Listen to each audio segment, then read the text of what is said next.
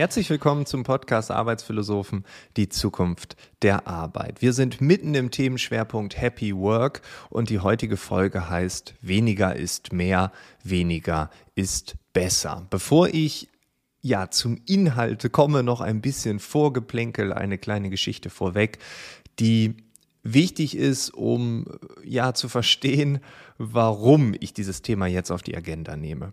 Vor Corona, also im Jahr 2019, da war für mich das Leben genauso normal wie für alle anderen auch, vor Corona-Zeit halt.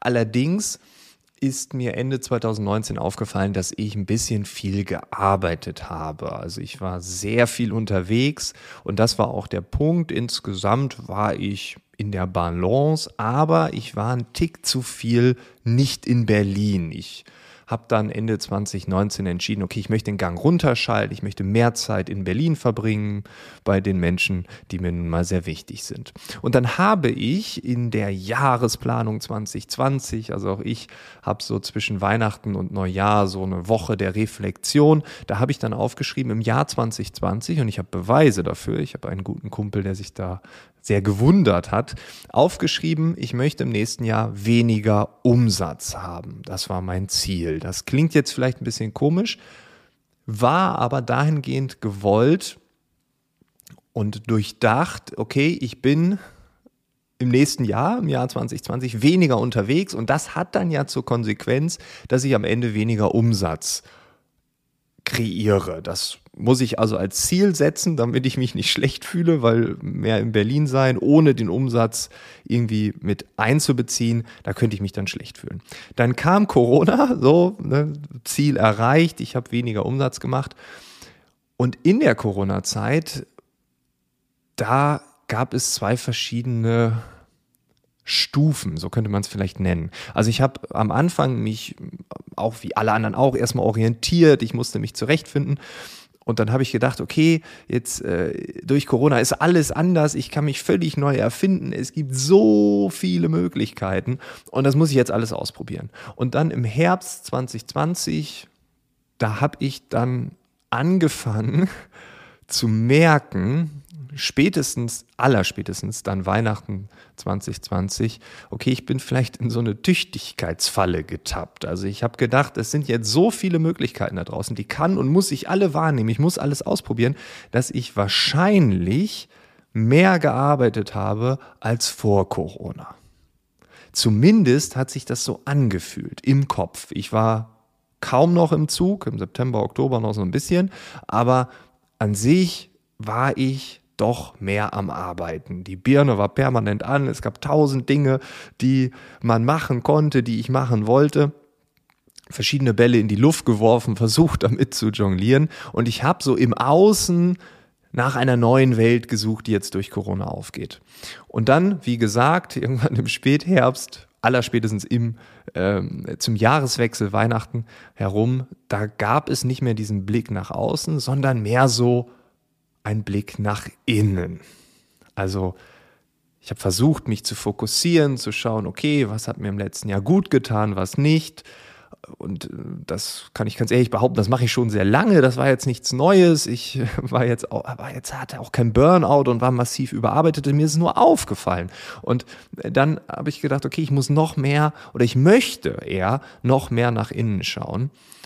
Und da kam das dann so raus. Weniger ist mehr, weniger ist besser. Das ist die Vorgeschichte und jetzt die zwei Dinge, die ich erkannt habe in den letzten Jahren tatsächlich, aber jetzt ganz verstärkt seit dem Jahreswechsel.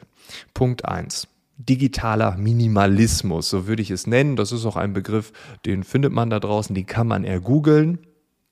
Ich habe in den letzten zwölf Monaten mich von allen Social-Media-Plattformen abgemeldet.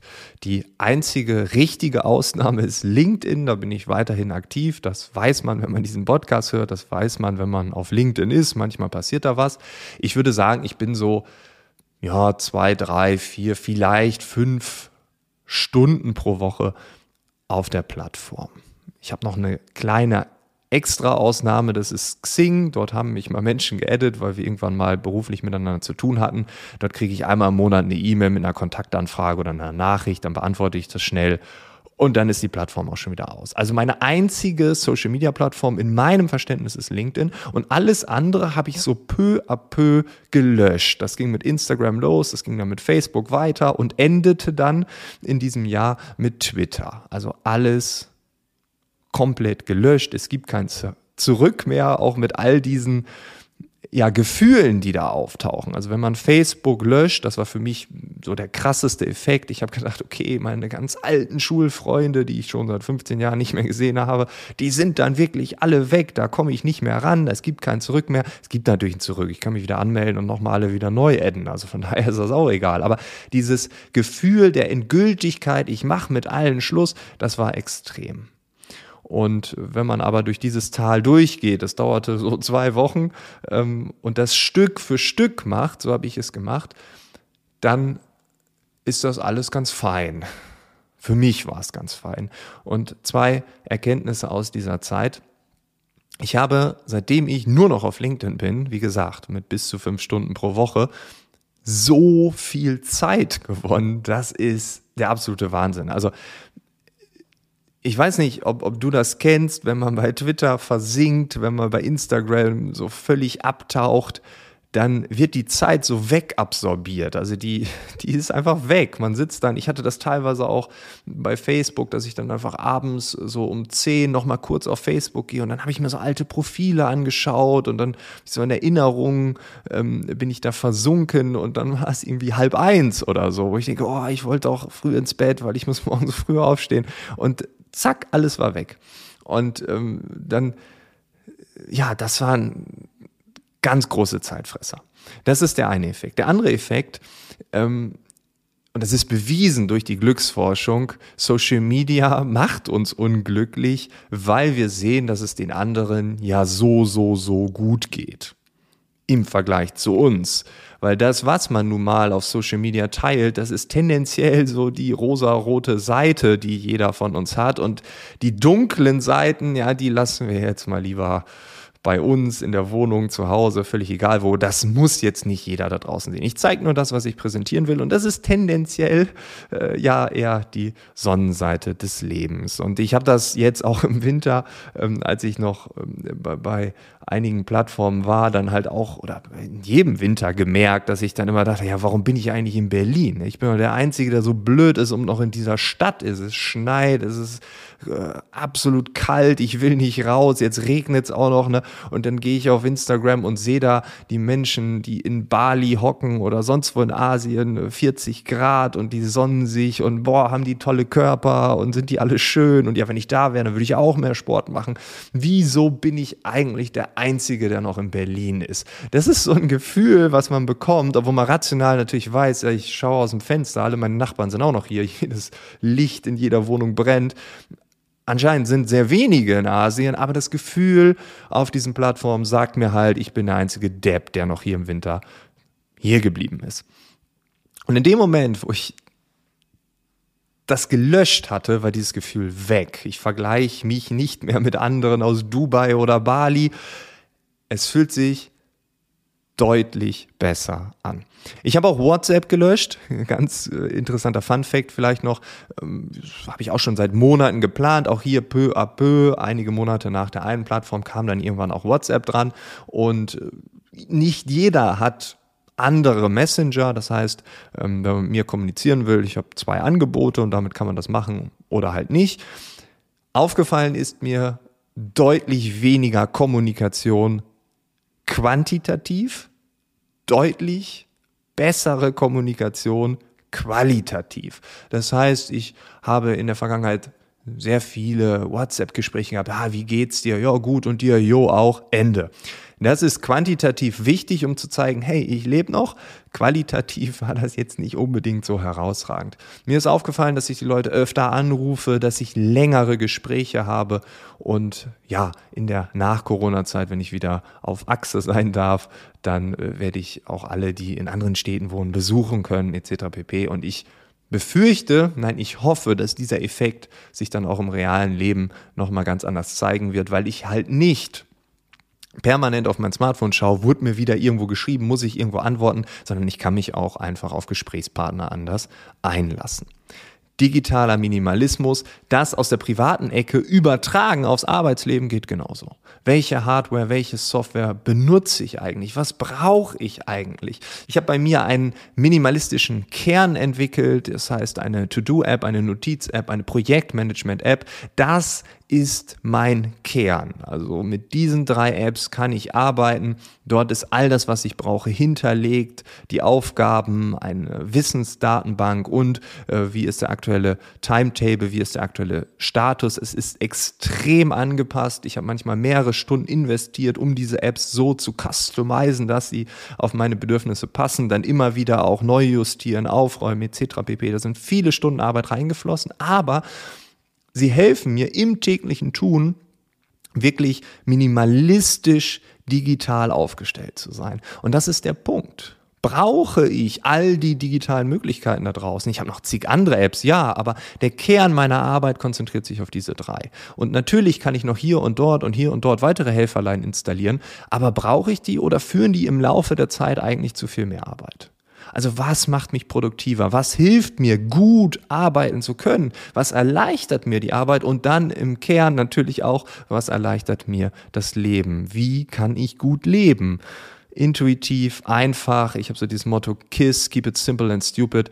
Ähm, und da wirklich zu schauen, welche digitalen Helferlein können mir ganz gezielt helfen, welche kann ich ganz gezielt nutzen und dort auch regelmäßig einfach einen Frühjahrsputz zu machen. Also digitaler Minimalismus, das ist das Motto heute. Und wenn man sich damit beschäftigt, und jetzt gehen wir noch eine Ebene weiter, kommen wir zum Essentialismus. Das ist ein Begriff, den hat ein amerikanischer Autor geprägt und äh, dieser Begriff sagt im Kern, dass es um die essentiellen Dinge geht. Also nicht nur alles minimaler, minimaler, minimaler, sondern was ist das Essentielle für dich? Was ist dir wirklich wichtig? Und dann im Umkehrschluss kann man ja auch behaupten, das Unwichtige, das kann dann weg. Und genau das ist ein Prozess, den ich seit vielen Jahren immer wieder rollierend begleitend durchführe.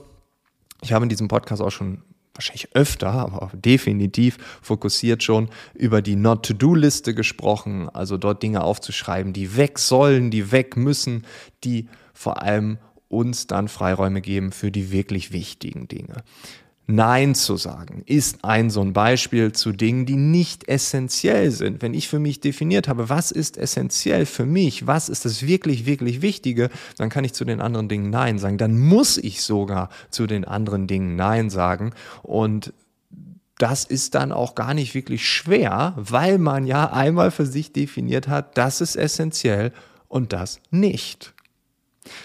Ableitend daraus deutlich höhere Fokussierung auf die Sachen, die mir wichtig sind. Wenn ich diese ganzen anderen Dinge, die ich eigentlich nicht machen will, mache, weil ja, muss man ja oder ja, man hat mich ja gefragt, ich sage zu allem ja, dann fokussiere ich mich nicht auf das Essentielle und darauf kommt es doch im Endeffekt an. Produktivität geht damit einher und das nochmal, das sind kleine Schritte, die wir gehen. Das ist ein Prozess. Es ist nicht, ich stoße das morgen an, schreibe eine Not-to-Do-List, dann bin ich nächste Woche geheilt und mein Leben ist essentiell. Nein, das geht peu à peu, kleine Schritte. Aber wenn man diese kleinen Schritte geht, wenn man weiß, was essentiell für einen ist und alles andere versucht loszuwerden, versucht wegzuschieben, sich selbst zu schützen, das Essentielle zu schützen, dann fühlt man sich abends auf einmal gut. Man hat was geschafft, man hat eine Wirkung, man hat auch einen Sinn, man hat das Essentielle wirklich gelebt. Und da, ja, schließt sich der Kreis. Stand heute, ich habe es in der allerersten Folge dieses Themenschwerpunktes schon gesagt, Arbeit macht mich glücklich, ja. Aber, und das ist jetzt Teil zwei, nur weil ich für mich bestimmte Prozesse angeschoben habe und heute so arbeite, dass der größte Teil meiner Arbeit essentiell ist für mich und ich das einmal ganz klar definiert habe. Und dann poppt da am Ende auch automatisch das Wort Freude, das Wort Glück raus. Happy Work geht nur mit einer gewissen Vorarbeit und äh, das ist kein Einmalgeschäft, sondern ein, wie gesagt, rollierender Prozess. Und das wollte ich dir am heutigen Tage mitgeben digitaler Minimalismus, Essentialismus als Grundlage, als Fundament. Vielleicht gibt es den einen oder anderen Input für dich, den einen oder anderen Impuls, wie du mit diesen beiden Begriffen, mit meiner Geschichte, mit meiner Zusammenfassung arbeiten kannst. Und ich würde mich freuen, wenn das zumindest in einem Bereich dir hilft. Und ja, wir hören uns in der nächsten Woche wieder. Bis dahin, alles Gute.